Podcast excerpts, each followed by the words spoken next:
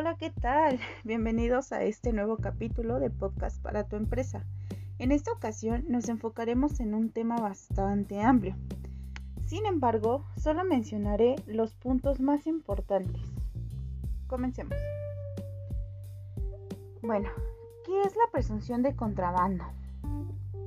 Bueno, pues esta es la sospecha fundada de que el delito de contrabando ha sido cometido y dicha presunción admite prueba en contrario a cargo del indiciado. En el artículo 103 del Código Fiscal de la Federación podemos encontrar los motivos por los cuales se pueden acusar de contrabando. Como por ejemplo, podemos encontrar que cuando la mercancía extranjera no cuenta con la documentación aduanera correspondiente o cuando se encuentran vehículos fuera de una zona de 20 kilómetros en cualquier dirección. También se puede considerar contrabando cuando no se justifiquen los faltantes o sobrantes de la mercancía. Pero, ¿qué ocurre cuando se presenta el delito de contrabando?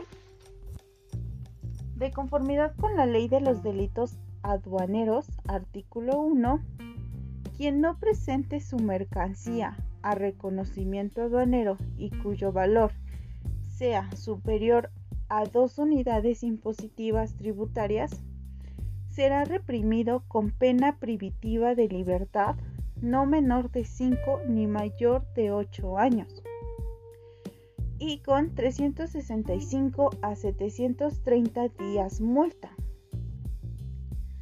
Más específicamente, podemos encontrar las sanciones por delito de contrabando en el artículo 104 del Código Fiscal de la Federación. Existen distintas modalidades de contrabando. Una de ellas es intentar introducir o que introduzcan al territorio nacional mercancías con ilusión o burla de control aduanero, utilizando cualquier documento aduanero ante la administración aduanera. Estas modalidades las podemos encontrar dentro del artículo 2 de la Ley de los Delitos Aduaneros.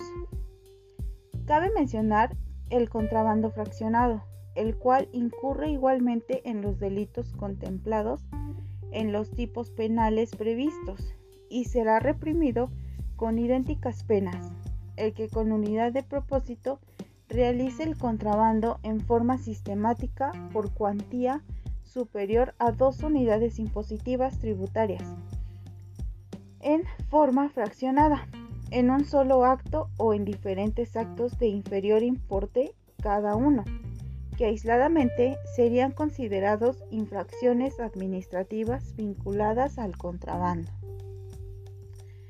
Es muy importante tener en cuenta todos estos puntos si queremos meter o sacar mercancías en el territorio mexicano, pues en ocasiones por algún error de nuestro agente aduanal nos pueden llegar a acusar por delito de contrabando.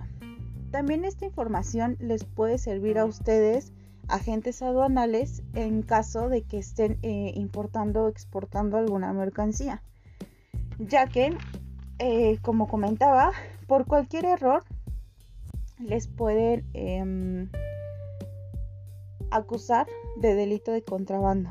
Y son temas muy, muy, muy fuertes en, materia de comercio exterior, porque aunque sea un pequeño error de em, eh, una mala clasificación, se podría hasta considerar contrabando, porque pues realmente es mercancía que no estás metiendo em, de manera correcta al país. Y pues em, esto no ayuda al país. Bueno, hasta aquí nuestro podcast del día de hoy. Espero les haya servido de algo. Es un gusto poder compartir esta información con ustedes. Que tengan un excelente día y hasta la próxima.